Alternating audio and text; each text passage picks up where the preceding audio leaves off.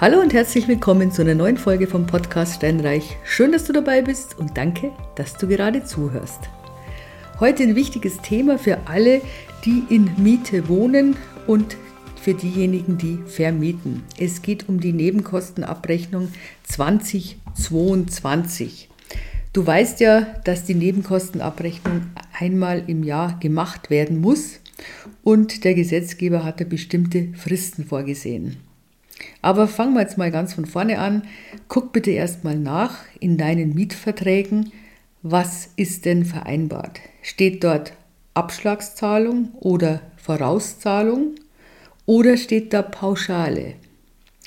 Pauschale, das heißt, du machst keine Abrechnung. Der Mieter zahlt dir oder du zahlst jedes Monat eine Pauschale und damit ist alles abgegolten. Es ist nice, wenn die also für den Vermieter, wenn die ähm, Energiekosten zum Beispiel niedrig sind. Es ist natürlich schlecht, wenn die, die Energiekosten hoch sind, dann ist man als Vermieter dann gleich mal im Minus. Ich rate, ganz ehrlich, ich rate ab. Ich weiß, es ist angenehm und das macht man eine Pauschale aus und da muss man keine Abrechnung machen und bliblablub. Aber wirklich, ich rate davon ab. Es ist auch nicht schwer, glaub mir das. Wenn du eine gute Hausverwaltung hast, dann bekommst du jedes Jahr eine Abrechnung vom Vorjahr. Und die ist unterteilt in umlegbare und nicht umlegbare Kosten. Nicht umlegbar ist zum Beispiel eine Reparatur. Ja, eine Wartung ist umlegbar, eine Reparatur nicht. So, dann nimmst du eben diese Summe, schaust dir vorher die ganzen Posten an, tust die Grundsteuer dazu und das schickst du deinem Mieter. Echt, es ist ein Aufwand von fünf Minuten. Das kannst du machen. Entscheidend ist, was steht denn drin im Mietvertrag? Was kann denn überhaupt umgelegt werden?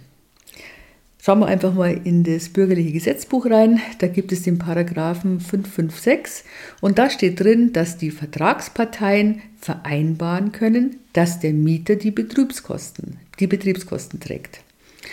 Das heißt aber im Umkehrschluss, der Mieter muss nur zahlen, wenn das tatsächlich im Mietvertrag drin steht. Steht da überhaupt nichts drin von Betriebskosten, von Nebenkosten, von sonstiges, äh, egal ob jetzt Abschlag oder ja oder Pauschale oder was, wenn nichts drinsteht, muss der Mieter nicht bezahlen. Ähm, bei den ganzen neuen Mietverträgen ist das eigentlich alles geklärt. Also das steht in der Regel, steht das ähm, drinnen und es geht im Prinzip um die ganz alten Mietverträge und ich sage dir was, da gibt es noch immer mehr als genug. Vielleicht hast sogar du noch so einen, ja, also kann durchaus sein. Es gibt diese sogenannte Betriebskostenverordnung. Und die legt auch fest, welche Kosten umgelegt werden dürfen. Und zwar sind es, im, wenn man die Zahlen nennt, das sind 16 Kostenarten. Das ist einmal natürlich Heizung und Warmwasser, da kommen wir noch drauf. Dann Müllabfuhr, Grundsteuer, Versicherungen, Hausmeister, Wartung. Ähm, es gibt auch den Punkt 17 gibt's mit sonstige Betriebskosten. Die müssen aber in dem Mietvertrag auch ausdrücklich genannt und natürlich umlagefähig sein, das ist ja logisch. Also zum Beispiel die Wartung der Rauchmelder. Das ist sowas, das gab es ja früher nicht. Ähm, das ist ja, ich weiß gar nicht seit wie vielen Jahren, aber in den älteren Mietverträgen steht das nicht drin.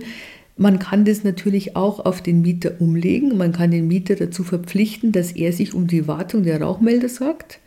Oder man hat tatsächlich einen Vertrag mit Kaminkehrer oder sonst irgend, irgendjemanden. Das ist oft bei den Häusern mit Hausverwaltungen so, die sich darum kümmern und dann gibt es eine Pauschale und die muss auch der Mieter zum Beispiel zahlen. Aber nochmal, nur wenn das im Mietvertrag steht. Steht es nicht drin, kannst du es nicht umlegen. Steht es nicht drin, musst du es nicht bezahlen, wenn du Mieter bist. Also, was gibt es noch für eine Frist? Warum gehe ich jetzt so drauf ein? Wir haben jetzt Dezember, wir haben noch ein äh, paar Wochen, dann ist es Jahresende. Und wenn du eine Nachzahlung bekommst von deinen Mietern, dann musst du jetzt zwingend die Nebenkostenabrechnung machen und vor dem 31.12.23 ihm zukommen lassen. Ihm zukommen lassen heißt, es muss, er muss es da in Händen halten, also es muss ihm zugestellt sein. Sprich, wenn du das am 31.12. wegschickst per Einschreiben, dann kriegt es ja nicht am 31.12., sondern erst im neuen Jahr. Das heißt, du hättest dir die Mühe sparen können, ja, weil der Mieter dann keine Nachzahlung leisten muss. Umgekehrt allerdings kommt ein Guthaben raus, musst du es dem Mieter zahlen. Da zählt diese Jahresfrist tatsächlich nicht. Aber ich gebe ehrlich zu, wir machen jetzt auch gerade noch Nebenkostenabrechnungen. Ähm, wir haben noch eine Hausverwaltung reinbekommen und sind da gehalten, dass wir da noch ein paar Abrechnungen machen. Ähm, es lohnt sich natürlich, klar. Also bitte macht es, macht es zuverlässig. Nochmal, es ist kein Hexenwerk. Zumindest nicht, wenn du eine einzelne Wohnung hast und wenn du ein Haus hast, das du vermietest, ist es auch kein Hexenwerk, weil dann musst du ja nichts aufsplitten oder sonst irgendwas, sondern du nimmst einfach diese Kosten, die anfallen, für Müllabfuhr, für ähm, Wasser, Abwasser. Das sind dann ja alles die ganzen Kosten, die du da umlegen kannst. Also Versicherungen, habe ich glaube ich schon gesagt, Haftpflichtversicherung und natürlich auch die Wohngebäudeversicherung, beides. Du kannst dir raussuchen, wie du dein Haus versichern möchtest. Sprich, machst du nur eine Feuerversicherung oder machst du mit Elementar- und mit Leitungswasserversicherung, was ich unbedingt empfehle. Wirklich kann ich nur ganz, ganz dringend empfehlen. Ich habe mich kürzlich mit einem Versicherungsmakler unterhalten. Der hat zu mir gesagt, also sorry, Feuer, nee, Feuer ist nicht das Problem. Das Hauptproblem ist im Moment Leitungswasser. Und an zweiter Stelle kommt dann gleich die Elementarschäden. Und die werden immer mehr. Ja, wir haben nun mal den Klimawandel, das, das, das weißt du, und da kommt eben vermehrt Niederschlagswasser äh, runter, da kommen vermehrt Schneemassen. Also das muss man schon mit einberechnen und bitte deswegen, wenn du ein Objekt hast, du machst eine Vollversicherung, gell? Gut. Ähm, ja, am besten ist es natürlich, wenn der Abschlag, den der Mieter zahlt, dass der ungefähr dem entspricht, was, äh, ja, was er bezahlen muss. Das heißt, bitte pass es doch jedes Jahr neu an. Und das bringt ja nichts, das bringt dann dem Mieter nichts, wenn er ganz eine niedrige Pauschale hat. Ja, und dann hat er eine Mordsnachzahlung. Also das, das, das ist nicht schön. Wenn es denn so ist, dass der Mieter eine hohe Nachzahlung hat, dann Überleg, ob du ihm da nicht entgegenkommen kannst mit einer Ratenzahlung. Also das kannst du auch machen. Das ist nicht schädlich. Also sagen wir mal, der hat jetzt 300 Euro Nachzahlung und dann kannst du ihm sagen, okay, zahl es mir in drei Monatsraten. Das ist jetzt nicht schädlich, dass du das Geld nicht bekommst. Ja? Du verzichtest da auf nichts, du kommst ihm tatsächlich nur entgegen. Ja, also dann guckst du, ob du das oder dass du das anpasst. Du schaust, wie ist die Prognose, wie wie, wie entwickeln sich die Energiepreise zum Beispiel. Und aufgrund von diesen Prognosen und Vorgaben und natürlich auch den aktuellen Zahlen machst du dann den neuen Abschlag fest. Es könnte sein, dass es diesmal ja vielleicht zu vermehrten, hm, wie soll ich sagen, Diskussionen kommen könnte, einfach weil wir die erhöhten Energiepreise haben. Ähm, einige haben von Haus aus schon umgestellt, die haben die Abschläge erhöht, ist grenzwertig. Ich bin mir nicht sicher, ob das rechtlich erlaubt ist. Die Mieter waren in der Regel dankbar. Wenn man das gesagt hat, Mensch, komm, zahl doch einfach ein bisschen mehr im Monat, dann hast du am Ende nicht so diesen großen Klacks, denn das Öl ist teurer geworden, das Gas ist teurer geworden und was weiß ich. Aber rein rechtlich hm, wäre es nicht so, dass man das verlangen könnte. Genau, also wichtig, wie gesagt, diese Einjahresfrist. Wichtig, dass tatsächlich die Nebenkosten beziffert und bezeichnet sind, die du abrechnest. Ähm, ich würde mich immer auf diese Betriebskostenverordnung berufen und als Anlage eben mit dazugeben. Wie gesagt, bei den neuen Mietverträgen sind die sowieso mit dabei. Und alles, was Instandhaltung sind und Rücklagen sind, das ist natürlich deine Sache als Vermieter. Das heißt, du kannst es nicht hergehen und kannst äh, dieses Schreiben, diese Abrechnung von der Hausverwaltung einfach dem Mieter schicken und sagen, bitte zahl mal. Nein, da ist eben ein, sind ein paar Posten dabei, die nicht umlegbar sind. Und die musst du selber bezahlen. Ja, ähm, es wird jetzt wohl so sein, dass das im nächsten Jahr besser ausschaut mit Strom. Hm, ich bin jetzt nur so ein bisschen skeptisch, weil solange wir da noch nichts haben von der Regierung, weiß ich nicht, wie sich das Ganze entwickelt.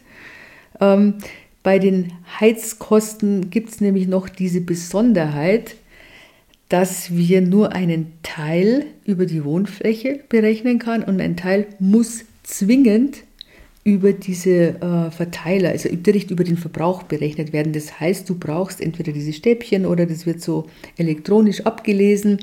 Es ist nicht erlaubt, dass du sagst, nee, der hat jetzt 50 Quadratmeter Wohnfläche und wir rechnen das alles über die Wohnfläche um.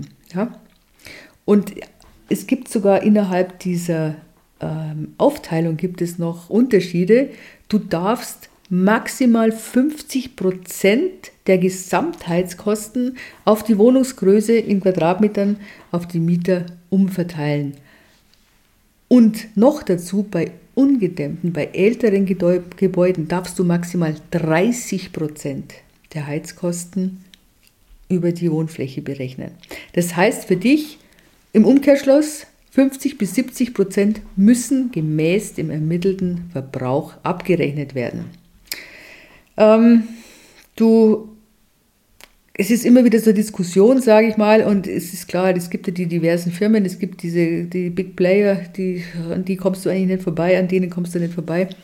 Und die musst du zahlen. Es ist ein Ärgernis, aber es ist so. Anders kann ich mir nicht vorstellen, wie das klappen sollte. Denn wenn du das deinen Mieter mit der Wohnfläche machst oder nach Personenzahl, also was weiß ich, Manntagen oder sonst irgendwas, dann ist der Mieter tatsächlich berechtigt, dass er die gesamten Heizkosten kürzen darf. Und zwar, da gibt es ein Urteil, und das ist noch gar nicht so alt, das ist ein Jahr alt. Ähm, da haben die Mieter das Recht, die Heizkosten um 15 Prozent zu kürzen. Und das kann durchaus wehtun. Ja? Also bitte denk dran, wenn, dass du so Wärmezähler anbringst, wenn du keine hast, das musst du machen. Das ist vorgeschrieben seit 2014. Auch damit man unterscheiden kann zwischen Raumheizung und Warmwasser.